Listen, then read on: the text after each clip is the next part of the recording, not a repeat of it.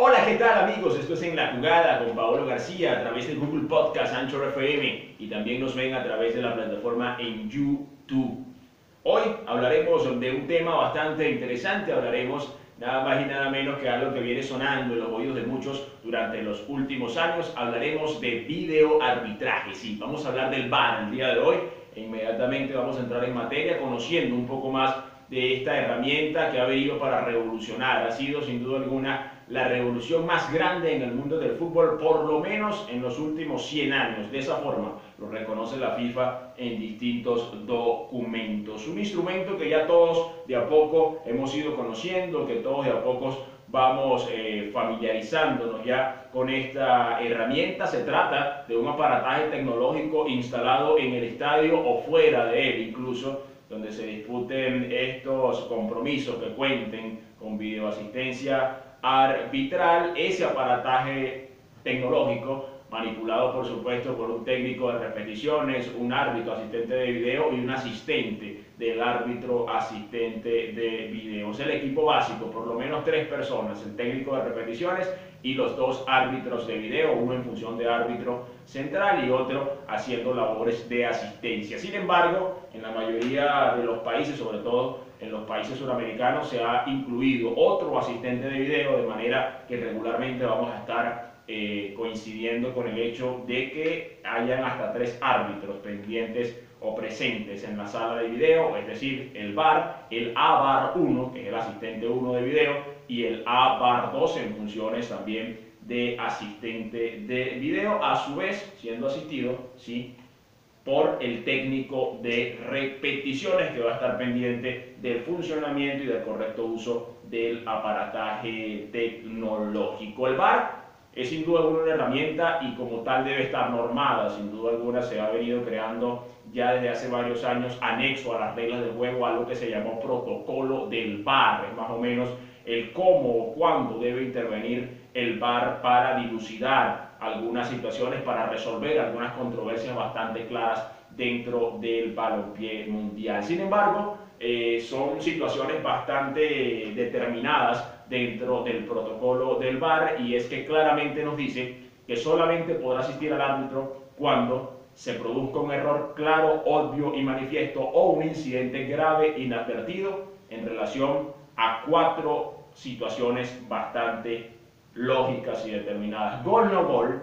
penal no penal, tarjeta roja directa, no así en el caso de una segunda amonestación, siempre puede intervenir el VAR en el caso de que se dilucide o no una tarjeta roja directa y una confusión de identidad. Son las cuatro situaciones en las cuales el VAR puede intervenir. Cuatro situaciones que van a estar condicionadas por un hecho bastante claro, bastante marcado en el encabezado de esa normativa. Que se presente un error claro, obvio y manifiesto o un incidente grave inadvertido en relación a esas cuatro situaciones de juego. Es decir, que no todos los goles van a ser revisados por el VAR, que no todos los penales van a ser revisados por el VAR y tampoco todas las tarjetas rojas. Revisados tal vez por la lógica de que se trata de un equipo arbitral pendiente de ese aparataje tecnológico, pero no todo el tiempo va a intervenir, no todo el tiempo va a asistir directamente al árbitro del compromiso. Cuando lo hace,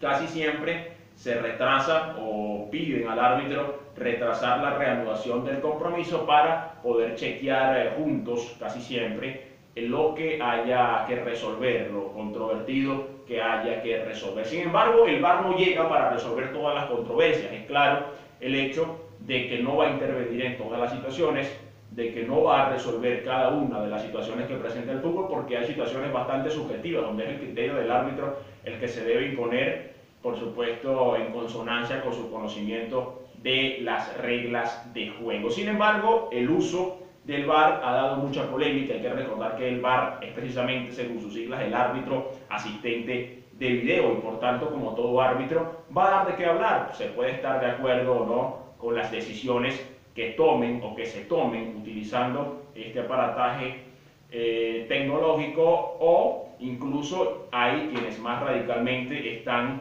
en desacuerdo con la existencia misma o con el uso que se le da a esa tecnología dentro del fútbol. Ha surgido incluso una corriente más tradicionalista dentro del fútbol que indica claramente o que sugiere que no se involucre la tecnología, ningún tipo de tecnología incluso dentro del balompié universal. Sin embargo, de a poco la tecnología fue copando espacio dentro del fútbol, algunas, algunos aparatos fueron utilizados antes de la inclusión del VAR, como es el caso del ojo de halcón, que se colocó en la línea de gol para dilucidar las situaciones, aquellas que recordamos como goles fantasmas, que hoy verdaderamente en pocas ligas eh, del mundo se ven, o por lo menos en pocas ligas de primer nivel, hoy estamos hablando de goles fantasmas, porque en las ligas de primer nivel se cuenta desde hace varios años con ese aparatito que se coloca en los postes de la portería y que permite dilucidar claramente si se ha si ha entrado completamente la pelota por la línea de gol. Así que poco a poco la tecnología fue llenando espacio dentro del fútbol hasta que verdaderamente se adueñó, sin duda alguna, del arbitraje dentro del balompié mundial. Con el VAR es la llegada del VAR lo que marca entonces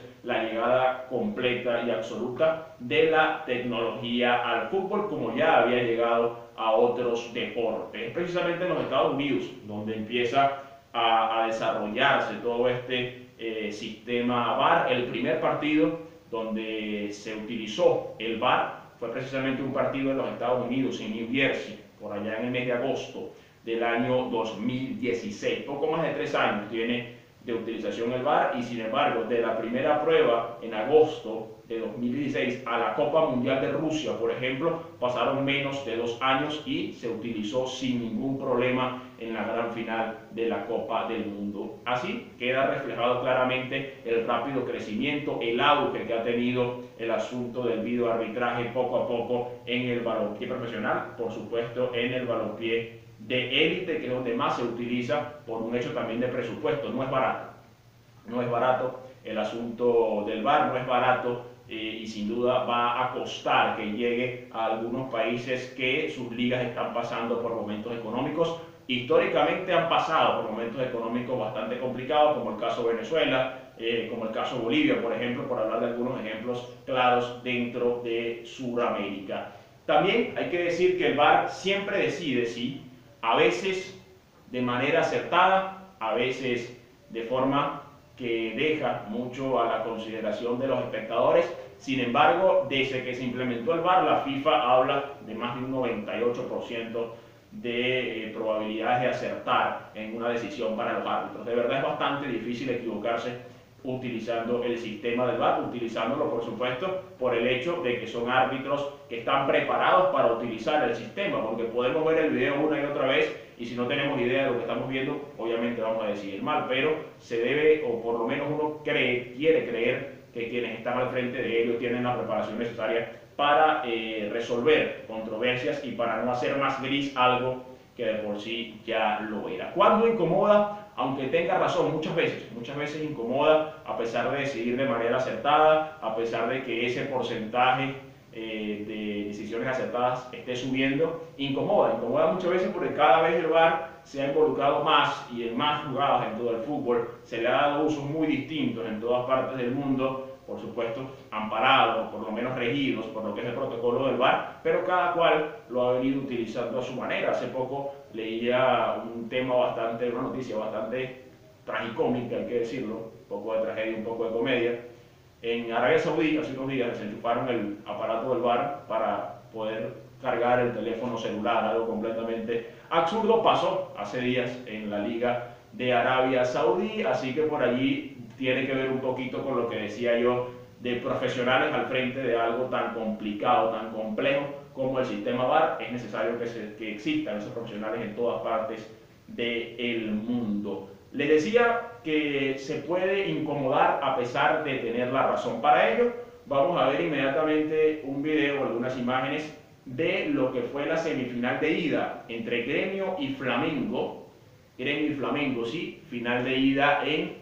Brasil, en el Arena do Gremio, fue este compromiso dirigido por el árbitro argentino Néstor Pitana, donde este video precisamente nos muestra un gol anulado al dorsal número 9 de Flamengo tras un pase del uruguayo Giorgio de Arrascaeta. Es claro que parte el, el, el jugador, el dorsal número 9, parte de una posición bastante complicada de apreciar por el ojo humano. En, primer momento parecía que estaba habilitado, a pesar de que estaba pequeñita allí la jugada. El pie derecho de Gabriel, el atacante de Flamengo, determina precisamente el fuera de juego. Cuando se da la jugada, Néstor Pitana decide, porque tiene la obligación de decidir, lo marca también el protocolo del VAR, el árbitro debe decidir y luego esa decisión está sujeta a la revisión del VAR. Así que decidió conceder el gol en el pase que vemos allí precisamente el momento justo del pase de Arrascaeta para Gabriel, nos dibuja al VAR la línea azul, la línea imaginaria del fuera de juego y muestra que el borde externo del botín derecho del dorsal 9 de Gabriel está en posición adelantada en el momento exacto del pase que hace Giorgio de Arrascaeta al delantero brasileño que ya había celebrado incluso el gol y que había levantado la expectativa de un Flamengo que comenzaba con buen pie su andar en esta semifinal, ganando en el Arena tu Así que es una decisión controvertida, es claro que incomoda a pesar de tener la razón, ya el gol estaba siendo celebrado, la jugada además es milimétrica, es imperceptible para el ojo humano, ningún asistente, ni siquiera el mejor del mundo que pueda existir, quizás sea suramericano, hay que decir que el arbitraje nuestro tiene muy, muchos asistentes destacados, ni el mejor del mundo podría determinar el hecho de que allí había un fuera de juego. Ni el mejor podría decir estoy seguro de que es fuera de juego porque la jugada era milimétrica. A lo mejor en el momento en que parte pudiera generar la duda, pero ante la duda el asistente jamás iba a levantar la bandera y el gol iba a ser claro, el gol iba a ser concedido a Flamengo en el caso de que no existiese o de que no se hubiese utilizado de esta forma tan rigurosa el que es a donde va la gente sobre todo en la polémica. ¿Hasta qué punto es esta jugada un error claro, obvio y manifiesto? Yo creo que no lo es, precisamente por el hecho de que, de que era imperceptible a los humanos y si es imperceptible, ¿cómo hace esto para convertirse en un error claro y manifiesto? Evidentemente no se trata de eso, sin embargo es utilizado de esa forma por lo menos en Sudamérica y en la mayoría de los países del mundo. Vemos el segundo video también de este compromiso, mismo partido, Gremio Flamengo, Arena do Gremio, ida de Copa Libertadores, ahí está el rebote que deja el portero y a media distancia el dorsal número 7, Everton Ribeiro, celebraba el gol de Flamengo, otro gol que también fue anulado al Flamengo a instancias del VAR, este quizá por algo menos controversial, sin embargo algo que también algunos dirán que termina dañando el espectáculo, una falta que el árbitro principal Néstor Pitana no vio, sin embargo el VAR al revisar rápidamente la jugada ordena lo que les decía, ordena eh, retardar la reanudación del partido y se chequea rápidamente la jugada, se llama a Néstor Pitana para que vaya al área de revisión que está por supuesto a la vista de todo el estadio, Pitana hace la revisión correcta y eh, se fijan claramente, ahí está el momento del pase, precisamente en esa jugada, en ese previo de la jugada que acaba en el gol de Flamengo, cae un defensor de gremio a un empujón, cede ante un empujón del dorsal número 9 de Flamengo Gabriel, que al parecer no tuvo un muy buen día con la gente del bar. Le anulan un gol por fuera de juego y ahora anulan el gol por culpa suya, por una falta en una jugada completamente aislada. El balón no iba ahí. Así que mal día para Gabriel, precisamente el balón no iba allí a donde empujó al defensor eh, de gremio y por este hecho aislado de la jugada de gol se va a perder Flamengo entonces este gol que sin duda alguna iba a ser un golazo por el remate de media distancia que se inventa Everton Ribeiro. Sin embargo, Gabriel termina empujando y el VAR sanciona de manera correcta, sí, pero una vez más incómodo. En esta ocasión también para los hinchas de Flamengo. Casualmente, este fue un partido donde se le anulan dos goles a Flamengo a instancia del VAR. El primero lo veíamos hace rato en la jugada del fuera de juego y ahora con esta falta de Gabriel. Así que eh, el gran perjudicado o el gran perdedor de este partido en cuanto al VAR se refiere es Flamengo, a pesar de que saca un empate en el Arenado Gremio de Porto Alegre, que no es nada malo, porque es un empate de goles, es un 1 a 1, que al fin y al cabo, por el criterio de ese empate en cuanto al valor agregado del gol de visitante, hace que Flamengo hoy por hoy esté virtualmente en la gran final de la Copa Libertadores, amén de lo que pueda pasar esta semana en el partido de vuelta. Sin embargo, ante esta situación donde se perjudica a un equipo en dos ocasiones, se ha hablado mucho, incluso grandes personalidades del balompié mundial han venido hablando y tratando, algunos de forma directa y otros no tan directa, dependiendo de lo ácido del comentario de cada uno de esos personajes, han venido criticando de a poco el sistema del VAR y diciendo que favorece a determinados equipos o que perjudica generalmente siempre a los mismos. Es lo que dicen algunas voces por allí del balompié mundial, una de las más destacadas, sí, y de las más controversiales, es la de Diego Armando Maradona, el Diego, el eterno 10 de Argentina para algunos y también ídolo en muchas partes eh, del mundo, ha dicho cosas bastante fuertes, se ha metido en la polémica del VAR, sobre todo desde su llegada a Gimnasia y Esgrima La Plata allá en Argentina, ha dicho cosas como los del VAR jamás han jugado al fútbol, me entero que es necesario jugar al fútbol para ser árbitro. Eh, lo utilizan mal, eh, algunos equipos lo favorecen y a otros no, lo ponen al servicio de amistades. Si me anulan un gol por el bar, se arma el quilombo, algo así como un rollo, desde el punto de vista o desde el vocabulario más común en el norte del continente o en el norte del sur del continente, sería algo así como un rollo, lo que formaría Maradona en el caso de que se le anule un gol por el bar. Ojalá ojalá se le anule verdaderamente, y no uno, se le anule lo que se le tenga que anular a Maradona porque es uno más y tiene que entender alguna vez en su vida que ni él ni nadie está por encima del fútbol, que ni él ni nadie está por encima de las reglas de juego que ahora incluyen también a este sistema de el VAR. Así que como Maradona no está por encima de nadie, pues poco debemos tomar en cuenta o poco deberíamos tomar en cuenta este tipo de declaraciones. Sin embargo, es mucha la gente que abre sus oídos y sus mentes a este tipo de cosas de gente tan baja que, bueno, que podemos esperar de un Diego Maradona que tanto se ha dicho, que tanto ha hecho, que dañó su carrera por razones que ya todos conocemos, que manchó su nombre por razones que todos conocemos, errores que quedaron en el pasado sí, pero errores que se han convertido en nuevos errores.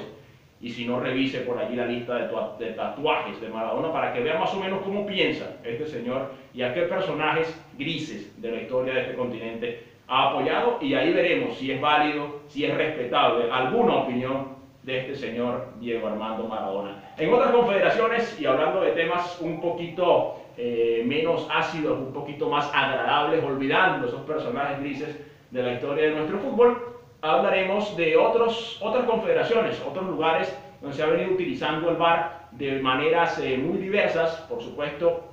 siempre bajo el reglamento universal del fútbol, siempre bajo el protocolo del VAR, pero cada, cada país, cada región acoge el VAR a su manera. Por ejemplo, en Europa, donde se habla de que, o evidentemente está el fútbol más prestigioso del mundo, se adoptó incluso después de adoptarse en Sudamérica, se adoptó después de adoptarse en Norteamérica. Las razones por las cuales Europa esperó tanto son diversas, incluso allí la corriente tradicionalista de la cual les hablaba hace rato, que dice que no se debía involucrar la tecnología, es bastante fuerte y la, la, dinámica propia de las ligas europeas es muy distinta a la dinámica de los países suramericanos y de los países que ya hicimos referencia como Estados Unidos, como México, como Australia, que fue una de las primeras ligas en incluir el sistema del de VAR. De a poco ha ido llegando a las ligas europeas a partir de la temporada pasada, reciente, 2018-2019, y también llegó en esa temporada a los octavos de final de la UEFA Champions League. A partir de instancia de octavos de final de la máxima competición de clubes del mundo,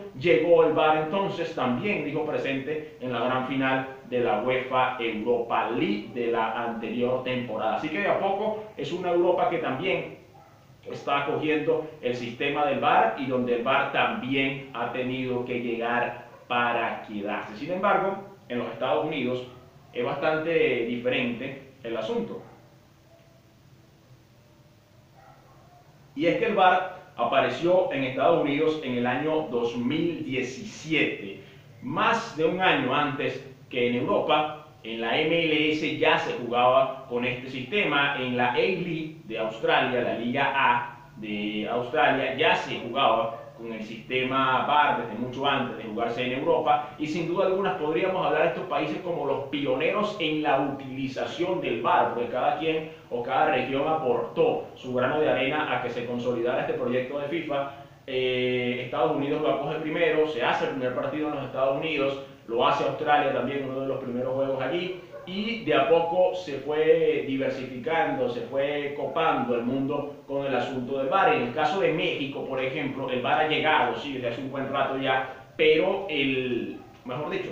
desde un rato considerable, no es tanto tampoco, México no lo tan temprano, pero el asunto es que en México ha sido mucho más polémico, pero hay que tomar en cuenta la dinámica propia de la Liga Mexicana, el papel o el rol fundamental en el caso de esta liga que juega la prensa, una liga que se deja influenciar mucho por lo que puedan decir los grandes medios de comunicación, que además han tenido acceso totalmente irrestricto, un acceso absoluto a las imágenes y conversaciones incluso del bar allí en México, algo que se hizo también en España, donde la liga, eh, la liga, en este caso la liga española, hace esa, tiene esa forma de trabajar siempre hacia el espectáculo, siempre tratando de engrandecer el espectáculo y desde siempre, desde que se introdujo, se empezó a publicar algunas de las escuchas de los árbitros, de las conversaciones de los árbitros dentro que hacían en su trabajo de revisión del VAR. En México pasa y esto hace entonces que el VAR esté todo el tiempo, semana tras semana, jornada tras jornada de la Liga MX en el ojo de la polémica de la prensa, porque siempre se va a, tener ese acceso ilimitado que permite que la prensa pueda opinar de la manera que desee, lo cual pues es bastante bueno, pero quizá resulte bastante incómodo y genere una presión que no debería existir sobre los árbitros y afecte algunas de las decisiones tomando en cuenta el caso que ustedes también deben conocer de México, donde las influencias hacia los árbitros han sido tema de cada día. En Conmebol,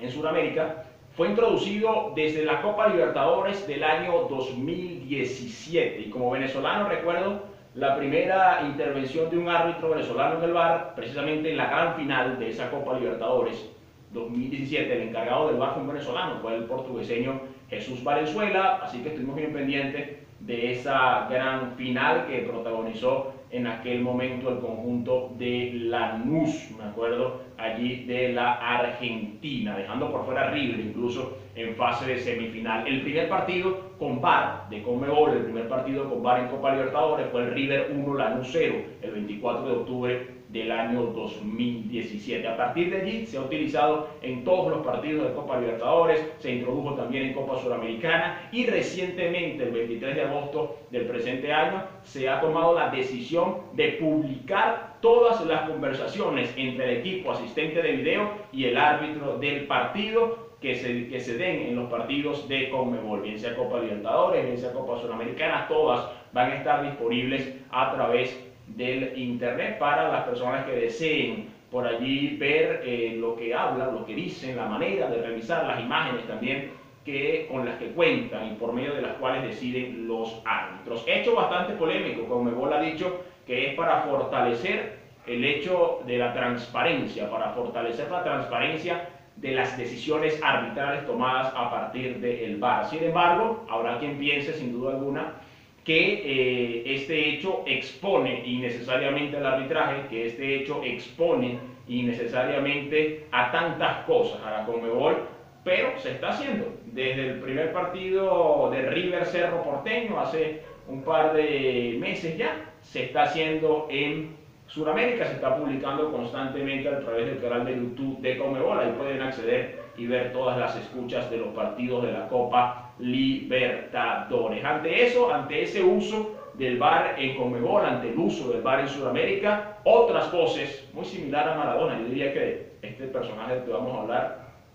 con, el debido respeto, porque es algo así como, como el Maradona eh, paraguayo, ¿no? el señor Chilaverde, el, portero de la selección paraguaya durante tantos años, también tuvo un pasado por allí en la Liga Española, un pasado no muy eh, recordado en cuanto a virtudes. Era un portero bastante extraño, de aquellos que salían jugando hasta la mitad de la cancha y luego volvían desesperadamente. Por allí Goico, el español, le marcó un gol bastante interesante hace muchos años de, esa forma, tratando de jugar en el centro de la cancha y haciendo algunas locuras Chilaver que para la época resultaban bastantes, bastante atractivas. Boca tendrá que ganarle a River, al árbitro y al VAR, lo ha dicho Chilaver, de esa manera. El VAR lo maneja Alejandro Domínguez a su antojo. Este personaje está matando el fútbol. En fin, la corrupbol sigue más vigente que nunca. Son palabras textuales del ex portero de la selección de Paraguay. Domínguez simpatiza con River y tiene una gran amistad con Rodolfo de Onofrio, el presidente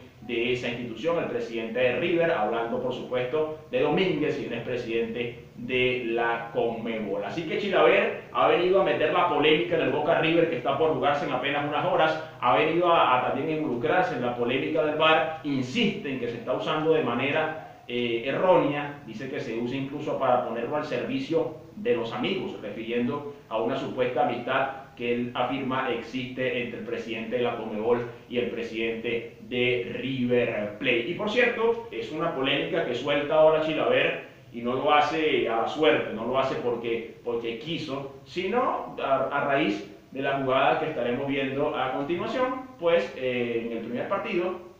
del Boca River, del River Boca, mejor dicho, en el Monumental Antonio Vespucio Liberti, allí en el barrio de Núñez, en Buenos Aires, se dio esta jugada que estamos viendo en pantalla, el centro allí cortito de River, un rebote, un entrevero en el área, entraba Henry Más eh, de frente, eh, allí al balón, sacaba el balón limpiamente, pero atrás parecía haber un contacto de un jugador eh, de Boca allí cometiendo penal. Al menos en la imagen de la repetición allí, el que va atrás, el que traba atrás, el que golpea en la parte trasera de la pierna del jugador de River que cae, es precisamente quien, quien, se, quien, quien genera la duda, quien genera la duda, mejor dicho, de que se haga un posible penal. Posible penal, dice el VAR, y, vemos allí precisamente los subtítulos, porque es parte de esa publicación de las escuchas del VAR y los miembros, el resto de los miembros del equipo arbitral. Ahí vemos en varias tomas la entrada, estas son las imágenes con las que cuenta el equipo de revisión en la sala de video. Está la entrada limpia, a mi parecer, la entrada limpia desde adelante, el que entra atrás a trabar es que me genera la sensación de que pudiera estar eh, haciendo ¿no? la duda de los árbitros de que pueda ser penal, una jugada que apenas se dio en el minuto 3 de ese partido, lo que lo hace todavía más complicado. Imagine usted un clásico, el superclásico del continente, el River Boca, en el minuto 3 en una Copa Libertadores y que pase algo como esto. El árbitro evidentemente el árbitro brasileño, por cierto, no señaló el penal en primer momento. La jugada continúa porque hay un rechace y luego se ordena parar por la revisión del VAR. El árbitro va a revisar allí al área de revisión, se acerca a la pantalla de revisión y es cuando entonces toma la decisión que precisamente considero acertada, pero allí cabe la polémica, allí cabe la controversia, todos lo podemos discutir porque todos lo estamos viendo, precisamente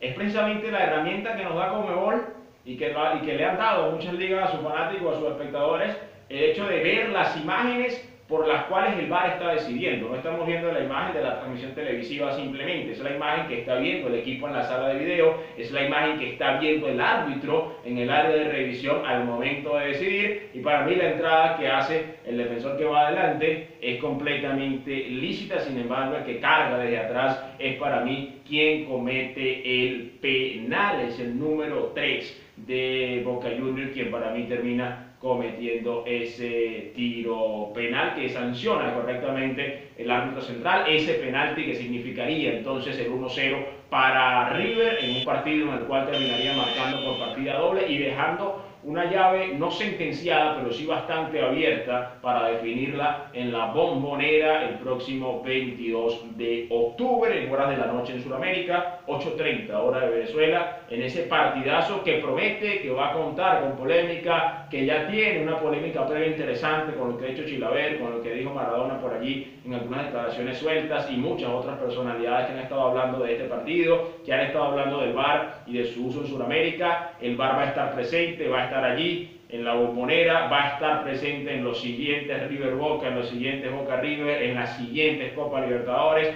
así que de a poco tenemos que irnos acercando al conocimiento pleno de esa herramienta para poderla comprender, para poderla analizar en profundidad y por supuesto emitir juicios valorativos cada vez más acertados, emitir juicios que cada vez nos permita acercarnos más a la realidad, más allá de, de, lo que siente el fanático, acercarnos a la realidad del fútbol, acercarnos a la claridad de una idea que se ha venido consolidando, que es un éxito en todas partes del mundo, que con críticas, que con lo que pueda decir gente como la que ya mencionamos, está presente en cada vez más países en el mundo, que cada liga está adoptando o está tratando cada vez más con más ánimo de adoptar el VAR en sus ligas, que están tratando de vencer dificultades económicas, que están tratando de hacer hasta lo imposible por incluir el VAR, por lo menos en los partidos decisivos de las ligas de sus países. El VAR que puede usarse bien, que puede usarse mal, que como toda herramienta depende siempre de quién la utilice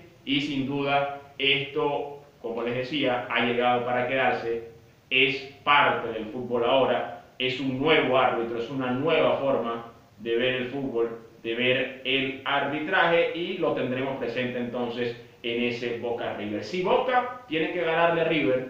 eso es cierto, que Boca tiene que ganarle al árbitro, lo dijo Chilaver, que tiene que ganarle al VAR, también lo dijo Chilaver, usted decide a quién creerle, nos vemos entonces en el siguiente episodio de En la Jugada a través de Google Podcast, Anchor FM, también a través de YouTube, una producción de Universal Content Creators. Paolo García, nos despedimos entonces, hasta la próxima edición.